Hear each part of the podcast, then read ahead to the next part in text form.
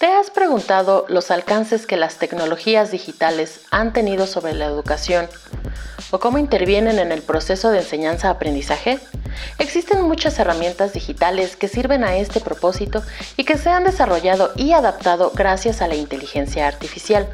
Entre ellas se encuentran chatbots o aplicaciones que ayudan a potenciar el aprendizaje. Durante dos años, fuimos testigos de lo lejos que han llegado las herramientas digitales en el terreno educativo. De no ser por estos avances, la oportunidad de continuar con las labores académicas alrededor del mundo no habría sido posible durante el confinamiento ocasionado por la COVID-19. Estudiantes de todo el mundo fueron capaces de adaptarse a una nueva modalidad de estudios con nuevas herramientas que siguen en constante desarrollo y evolución, conociendo intereses y preferencias particulares gracias a la inteligencia artificial.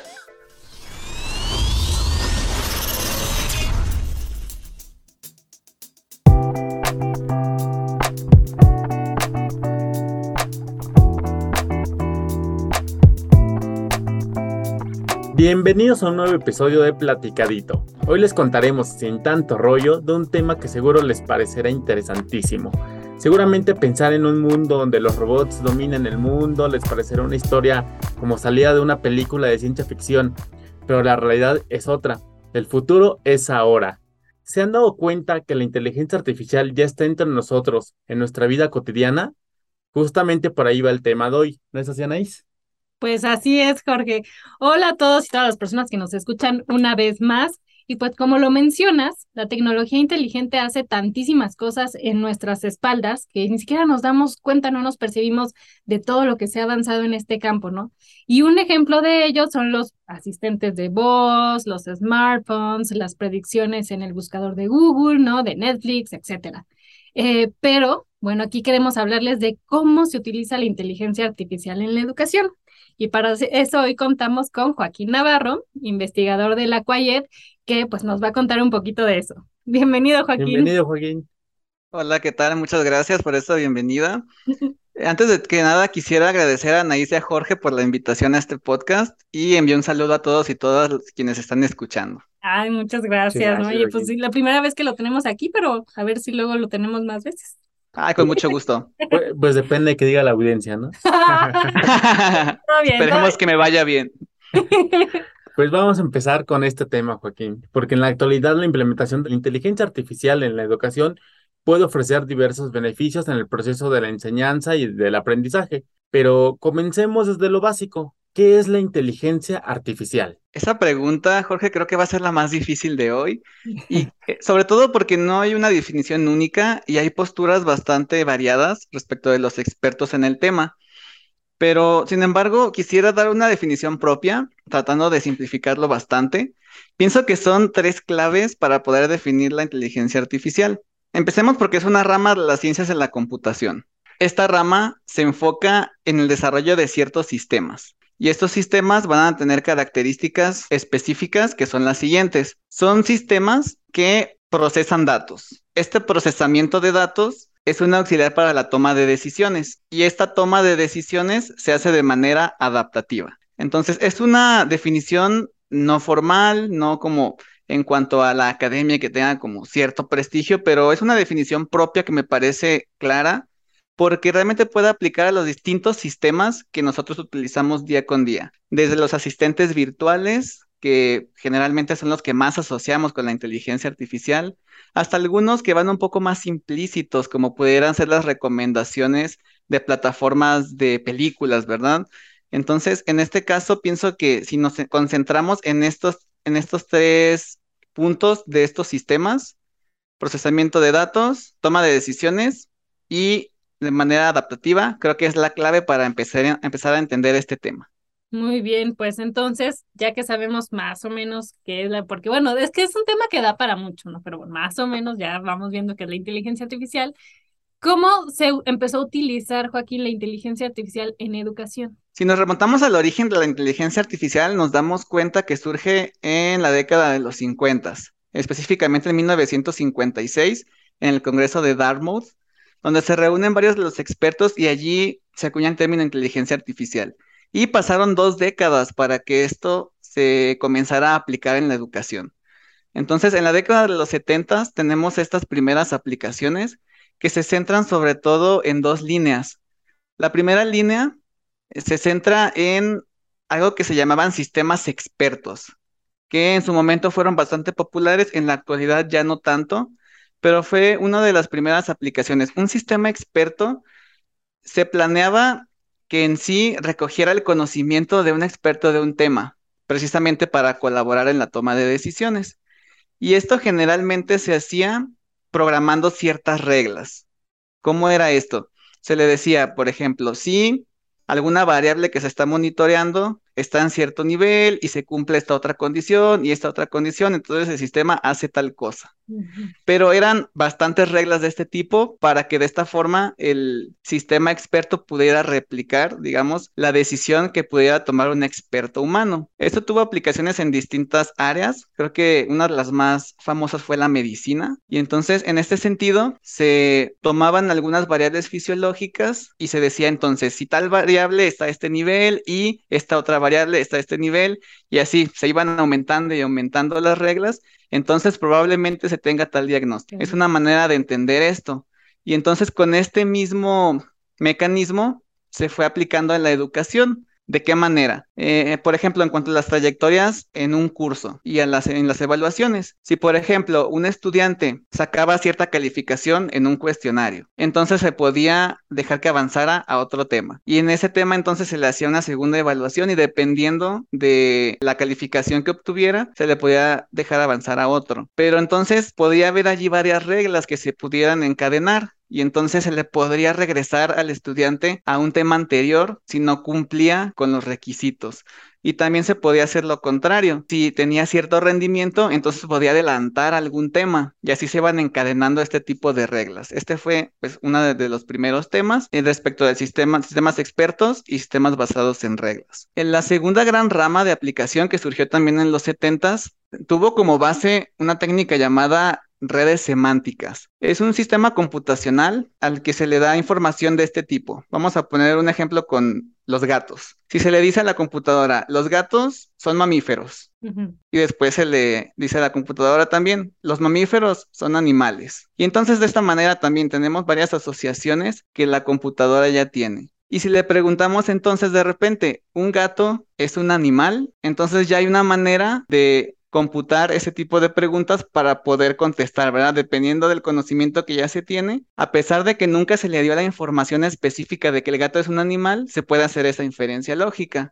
Y entonces así funcionan las redes semánticas y lo que se planteó en su momento es entonces que pudiera haber una interacción en, en que fuera el lenguaje natural, preguntar tal cual cosas así de manera abierta a la computadora, como este ejemplo del gato, un poco más complejo, y entonces que fuera capaz la computadora de dar respuesta entonces, estos fueron los, los dos grandes temas que, con que se inició en los 70s a aplicar a inteligencia artificial. Cabe mencionar que eran sistemas experimentales y pues sobre todo se emplearon en investigación. No fueron sistemas que fueran muy populares, digamos, como ya en las escuelas de manera masiva, sino que fueron estos inicios y poco a poco, conforme también las herramientas computacionales fueron mejorando, fueron avanzando hasta algunas cosas que ya tenemos hoy en día, mucho más avanzadas que eso. Y justamente ya que llegamos a la época actual, ¿cómo es que se está utilizando la inteligencia artificial actualmente en la, educación, en las aulas, justamente para la enseñanza y el aprendizaje. Ya después de hablar de estos inicios, ahora vamos a la etapa actual. Entonces tenemos algunos temas similares, pero ya con técnicas más sofisticadas. Por ejemplo, vamos a tomar eh, la aplicación de Duolingo, que es una aplicación de aprendizaje de idiomas, y entonces lo que hace ya con los recursos más modernos basados en algo que se llama aprendizaje de máquinas o machine learning. Esto es un conjunto de técnicas que se basan en lo siguiente. Si tenemos un conjunto de datos y a cada dato le asignamos digamos, una salida específica. Esto se puede entender también fácilmente con un ejemplo con imágenes. Si yo alimento a mi sistema de aprendizaje automático con imágenes de perros y gatos. Y entonces yo le digo a la computadora, esta es una imagen de un perro, entonces voy a asignarle la salida perro. Y lo mismo con las de gatos, ¿verdad? Esta es una imagen de un gato, entonces le voy a asignar la salida gato. Y esto lo hago con muchísimas imágenes. Entonces, de alguna forma, la computadora llega a procesar con ciertas técnicas computacionales cuáles son los patrones de las imágenes que se asocian más con un perro y cuáles son los patrones que se asocian más con un gato. Y entonces en el momento en el que yo llego con una imagen que nunca le he mostrado antes a la computadora, ya tiene bases para poder predecir si la imagen nueva es un perro o es un gato, con la mm. información que ya tiene, con lo que ya aprendió de alguna forma. Y entonces esto se aplica también en este caso con esas aplicaciones de aprendizaje de idiomas. En cuanto a las trayectorias, ya digamos que es un grado más avanzado de lo que comentábamos hace un momento de los sistemas expertos. Y en este caso se hace un modelo por estudiante y dependiendo de cómo va avanzando, el sistema se calibra. Entonces el sistema ya es capaz de recomendar cierto nivel de dificultad dependiendo de la información que ya tiene sobre el usuario. Entonces se pueden hacer esas trayectorias adaptativas y se pueden dar algunas recomendaciones personalizadas para que todo se haya con base en los datos pasados. Y conforme el usuario va avanzando y avanzando en los cursos, entonces se tienen más datos y por lo mismo las predicciones van siendo cada vez más precisas. Esta es una de las aplicaciones comunes que tenemos en educación actualmente. Otra que podría mencionar se orienta más hacia los profesores, que es el caso de las aplicaciones de detección de plagio, como podría ser Turnitin. Eso también se basa en algo muy similar, donde en lugar de alimentar al sistema con imágenes, como habíamos puesto en el ejemplo, se alimenta con distintos textos. Y entonces ya se van aprendiendo ciertos patrones y dependiendo de eso ya se puede dar una predicción de si cierto texto es original o no lo es. Entonces tenemos otro ejemplo también de esto llamado aprendizaje de máquinas, pero aplicado en este caso a una herramienta que se orienta más hacia los profesores. Son dos casos que podemos decir que son más concretos en cuanto a la aplicación de inteligencia artificial, aunque podremos también tener ejemplos un poquito más cotidianos. Desde el momento en el que buscamos algún video educativo, por ejemplo, ya hay algoritmos de inteligencia artificial funcionando allí y dependiendo de lo que nosotros buscamos, ocurre todo de la misma manera. Tenemos un historial de nuestras búsquedas y a partir de eso también se va haciendo todo un poco más preciso, ¿verdad? Allí también tenemos información de otros usuarios y de lo que ellos buscan y también hay una detección de similaridades de lo que uno busca con lo que los demás buscan para que el contenido sea cada vez más específico. Entonces, a pesar de no usar aplicaciones, digamos, tan concretas como los dos primeros ejemplos, al momento de hacer alguna búsqueda sencilla de algún video también eh, utilizamos eh, herramientas de inteligencia artificial, aunque no sea tan explícito. Entonces, para aterrizar un poco, porque aquí en Platicadito nos gusta aterrizar siempre. Entonces, por ejemplo, porque yo he usado Duolingo, Jorge, no sé si tú lo has usado. Yo no lo he usado, pero mi papá es fan de Duolingo. Ah, yo también. Entonces, ahí está aprendiendo inglés.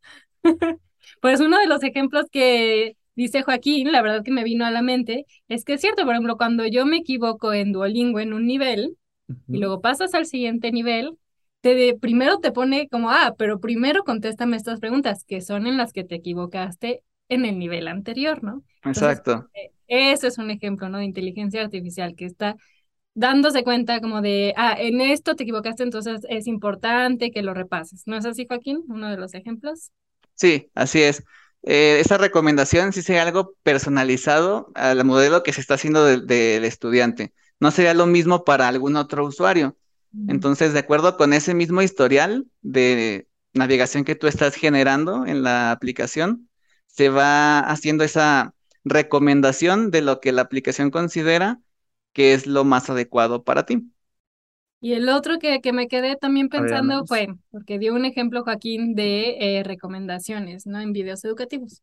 Entonces, para los que han tomado alguno de nuestros MOOCs, que nos encanta también aquí hablar de los MOOCs, cuando vas a Coursera y, por ejemplo, tú pones eh, curso de producción audiovisual, empiezas a cursar ese, luego te empieza a recomendar cursos similares, ¿no? Puede ser curso de fotografía, curso de edición, ¿no? Entonces, este también sería un ejemplo de inteligencia artificial, ¿no es así, Joaquín? Exacto. Sí, eso funciona en casi cualquier buscador eh, de ese tipo de contenido. Y realmente Puede haber desde algunos que solamente detecten ciertas palabras similares y no necesitan inteligencia artificial, pero los más sofisticados sí la usan. Y de esta manera entonces ya, con base en la información de todos los usuarios, de todos los historiales y de los temas que uno va seleccionando, cada vez bailando cosas que en teoría deberían ser más específicas, aunque también cabe mencionar que siempre esto tiene un margen de error. no siempre va a funcionar como si nos leyera la mente, ¿verdad? Sino que realmente pues la máquina va aprendiendo estos patrones y nos va haciendo recomendaciones que a veces van a funcionar, pero algunas otras veces no. Aunque pareciera que cada vez más sí, ¿no, Jorge? Así es, y yo de este primer bloque, Anaís, me quedo con el aprendizaje de máquina. aprendizaje, de, máquinas. Y bueno, pues la verdad es que podríamos hablar de inteligencia artificial con por horas, porque es un tema no solo muy profundo, sino que es muy interesante, pero pues perdimos un poquito la noción del tiempo aquí, Jorge. Y llegamos a la, llegamos a la mitad del programa. Es que hablar de inteligencia artificial, la verdad es que nos vuela la cabeza y ni siquiera vemos el reloj. Muy bien, pero sí llegamos a la mitad del programa y pues como saben aquí ahora en esta temporada nos gusta que eh, nuestros invitados nos compartan un poco de su gusto musical. Y hoy Joaquín nos va a contar un poquito de estas tres recomendaciones que nos deja para esta pausa. A ver Joaquín, ¿qué nos puedes decir de estas canciones que nos recomiendas hoy? Ay, primero les quiero decir que estaba muy emocionado por esta sección. Realmente es algo bastante emocionante. El hecho de compartir ya no solamente el lado académico, ¿verdad? Sino esto que pues eh, va en otro, en otro sentido. Entonces, lo que les voy a, a compartir son tres canciones. La primera es un vals, no es cualquier vals, es un vals de la saga de Harry Potter, exactamente de la cuarta película. Y realmente pues es mi saga favorita, entonces es algo que me parecía bastante importante que fuera en este caso para mostrar algo de mí, ¿verdad? Entonces, esta es la primera. La segunda, vamos a cambiar drásticamente de género. Es una banda que se llama Alesana, de un género llamado post-hardcore, y se caracteriza sobre todo por utilizar dos tipos de voces. Una voz que se llama voz melódica, pues es un canto normal, por decirlo así, y otra que es una voz gritada. Entonces es algo un poco más pesado, pero es un género que también es de mis favoritos y quiero compartir con ustedes.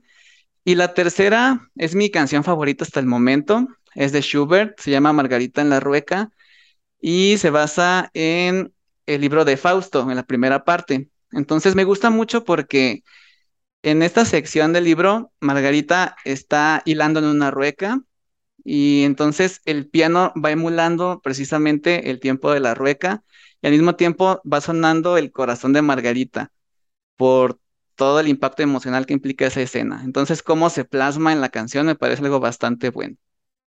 Pues ahí lo tienen. Vamos a escucharlo y a ver qué opinan ustedes.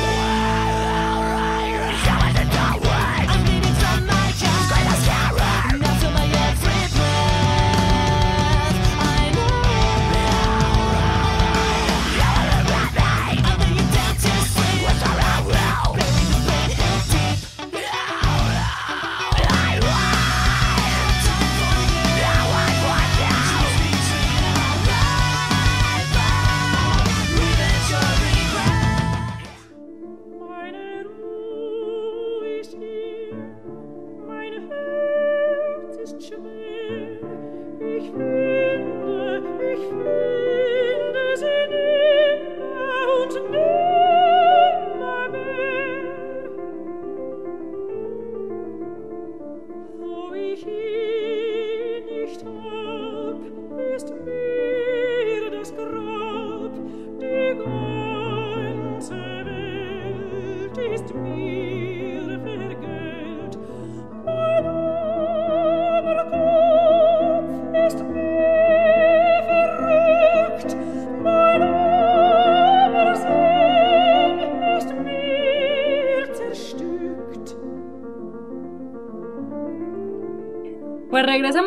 Platicadito y aquí ya escuchamos la selección que nos dejó Joaquín.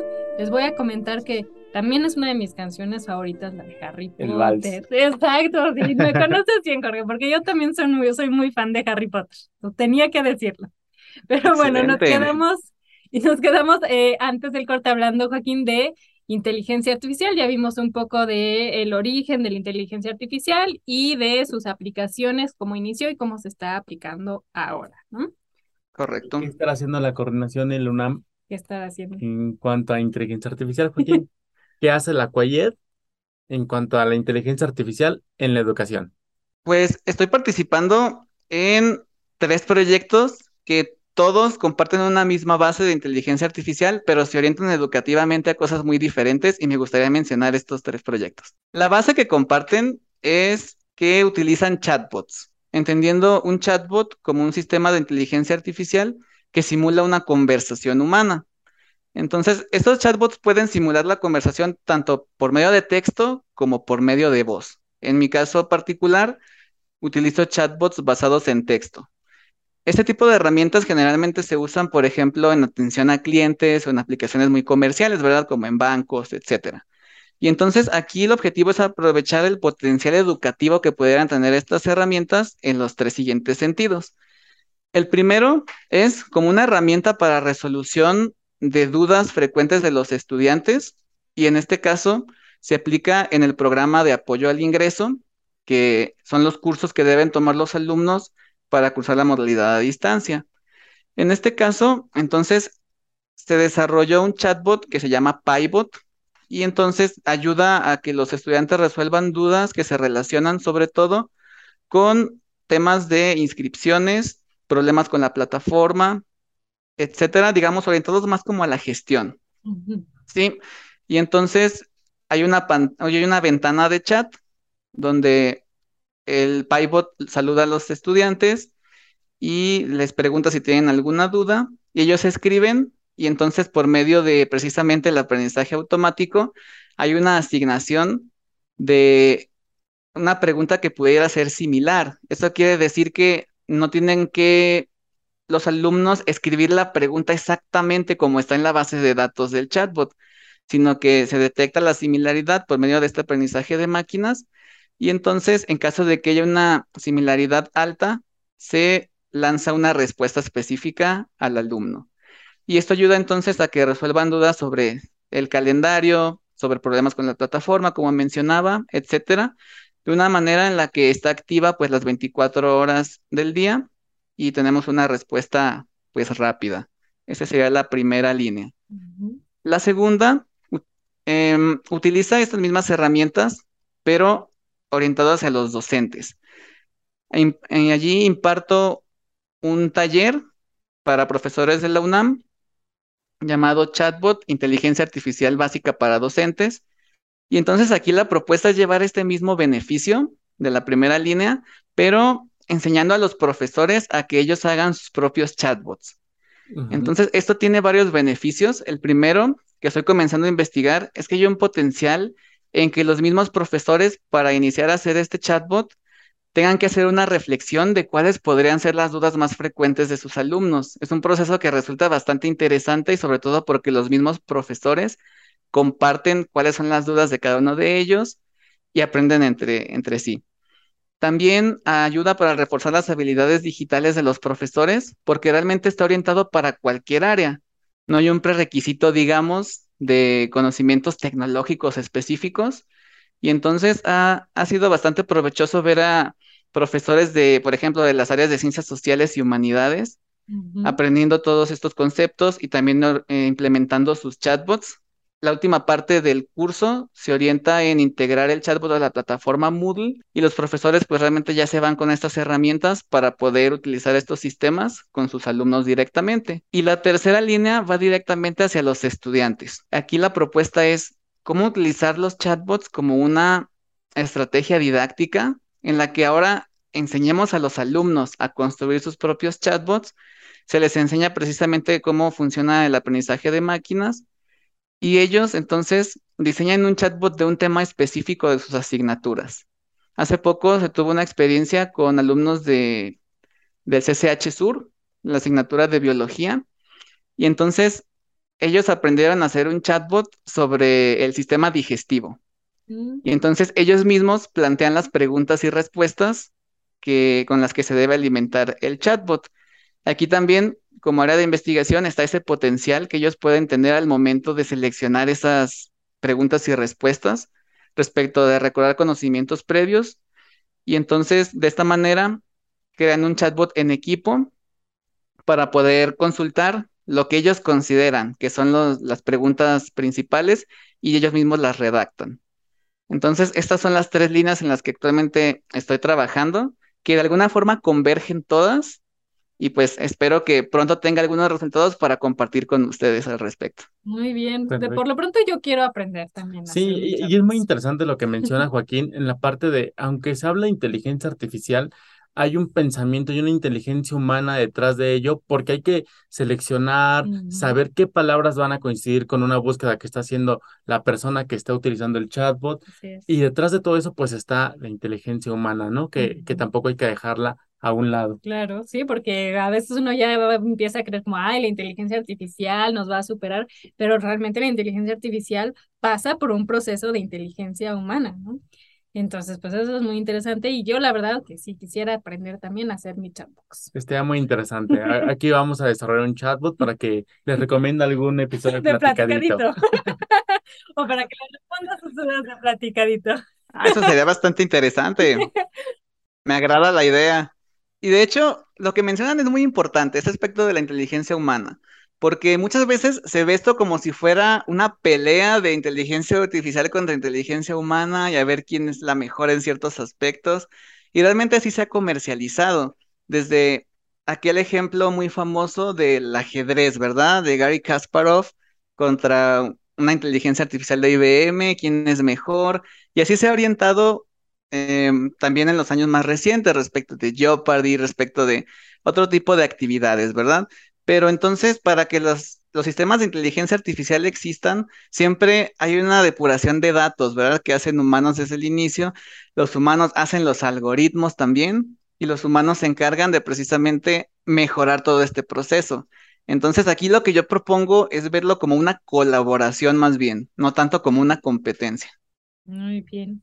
Oye, Joaquín, y con todos estos proyectos que están haciendo en la Cuayed, ¿Cuáles son los principales obstáculos a los que te has enfrentado? Un obstáculo que apareció al inicio es que la manera de escribir a un humano y a un chatbot realmente debe ser diferente en el siguiente sentido. A un humano se le pueden hacer distintas preguntas de manera simultánea y va a entender y lo va a separar. En el caso del chatbot es diferente porque se puede llegar a confundir al momento de escribir bastantes cosas seguidas. Entonces, eso fue algo que ocurrió en la primera iteración en la que se probó el chatbot, porque los estudiantes se quedaban con la idea de que interactuaban con un humano. Entonces, este fue un obstáculo al inicio. Después de, de ver esto, en la siguiente iteración, en la misma presentación del chatbot decía que es un robot de apoyo. Entonces, de esta manera quedaba más claro. Ese fue realmente algo que se aprendió sobre la marcha, pero aún así, eh, aún así hay usuarios que siguen pensando como en la conversación humana y cuando se les pregunta cuál es su duda, de repente sí lanzan bastantes preguntas eh, al mismo tiempo y es muy difícil asignar en este caso una respuesta específica. Entonces creo que ese es un obstáculo que podría mencionar. Y otro obstáculo también importante es esta visión de la inteligencia artificial como una potencial sustitución del ser humano. Y eso de repente ocasiona un bloqueo por el área, ¿sí? De repente pasa como que hay cierto miedo porque el área avance y hay cierta descalificación. Realmente, pues me ha tocado que hay personas que tal vez no se interesan tanto por el área o la cuestionan bastante por este mismo miedo de que pudiera sustituir a la labor docente en algún momento, cosa que realmente no va a pasar así. Los, estos sistemas son auxiliares específicos de tareas bastante concretas. Volvemos al punto de más bien una colaboración en este caso. ¿sí? Hay muchos otros procesos eh, humanos en los que estos sistemas realmente pues no tienen todavía algo de, mm, digamos, de conocimiento específico. Podemos hablar también, por ejemplo, de creatividad, de emociones. Eh, hay temas bastante complejos que hasta ahorita las máquinas no están replicando. Y entonces creo que este ha sido también de repente un freno inicial. Afortunadamente, cuando ya se habla de los alcances, de cómo se orientan las herramientas, se genera interés, pero tal vez ocurre un bloqueo al inicio debido a esto. Oye, Joaquín, y ya con esto de los bloqueos, los, los obstáculos que has tenido con los proyectos y supongo que también con todas las mejoras que se han hecho para que corran muy bien, ¿cuál ha sido la respuesta de los docentes y estudiantes de la UNAM? A pesar de estos obstáculos, la respuesta ha sido bastante buena. Por ejemplo, en el caso del, del, taller para docentes, en las dos ediciones que se ha hecho se ha llenado rápidamente el cupo, cosa que me ha dado mucho gusto y también porque, como les comentaba, hay profesores de las cuatro áreas de conocimiento de la universidad presentes. Entonces, eso me parece algo bastante bueno. Y lo mismo por parte de los estudiantes. Ha habido realmente bastante interés por conocer todo esto, sobre todo porque este tipo de temas se les hacen ya muy familiares por cómo ellos interactúan de repente con redes sociales y con plataformas específicas donde esto se maneja. Entonces, podría decir que la respuesta general de quienes se han acercado a, a los proyectos ha sido bastante positiva. Muy bien. Pues la verdad que me, me, gusta mucho eso que dice Joaquín de que, de que se estén acercando, de que los docentes y los alumnos sí estén empezando a ver esta posibilidad de tener este apoyo de la inteligencia. Que se animen. Que se animen, que se animen. Y pues creo que un episodio de Platicadito es muy poquito para hablar de inteligencia artificial, muy poquito. Pero ya estamos llegando al fin, Joaquín y ya sabemos un poquito más de inteligencia artificial, muy poco. Una embarrada, una embarradita. Una embarradita. Y sobre todo su aplicación también en la educación, pero pues se nos acabó el tiempo, Joaquín, y nos gustaría hacer una breve dinámica contigo antes de despedirnos. Perfecto, con mucho gusto. Pues mira, Anaís te va a decir una serie de palabras y tú vas a tener que adivinar la palabra secreta. Muy bien. Digamos que tú vas a hacer la función de, el, de, la inteligencia artificial tratando palabras. vamos a alimentar con palabras y tú tienes que dar una salida. Me agrada, me agrada eso. El chatbot, ah, el bot Anaís te va a decir si es correcto o no. Exacto. Acaban las palabras. Las palabras. Aprendizaje, conjunto de instrucciones, solución, datos y texto predictivo. Ay, no, no, no está tan sencillo la pregunta. ¿Me puedes repetir? Sí, por favor. Aprendizaje. Conjunto de instrucciones. Solución. Datos y texto predictivo. ¿Qué será? ¿Qué será? Una pista, es solo una palabra. Una palabra. Una sola palabra. Empieza con A. Con A. Algoritmo. Exacto, eh, muy bien. Ya me estaba dando miedo. No, muy bien, muy bien. Pues con este juego llegamos al final del episodio, Joaquín. Muchas gracias por acompañarnos aquí en Platicadito. Qué gusto charlar contigo y esperamos que estés de vuelta en otro episodio para seguir platicando de la inteligencia artificial y su aplicación en la educación. Así es. Si quieren saber más, también recuerden que pueden ver el blog de innovación educativa en el que también participó Joaquín, que está en nuestro canal de YouTube. Así es, y todas las personas también acuérdense que pueden seguirnos en redes sociales, Facebook, Twitter e Instagram como Cuayedunam y comentar qué les pareció este episodio y si les gustaría una segunda parte, además de qué les pareció la selección musical de Joaquín. Sí, a ver si les gustó a mí Harry Potter. Pero bueno, los esperamos. Esperemos que sí. Exactamente, y los esperamos en un próximo episodio para contarles más sin tanto rollo. Gracias, Joaquín. Gracias, hasta pronto. Gracias a ustedes por la invitación. Espero verlos pronto.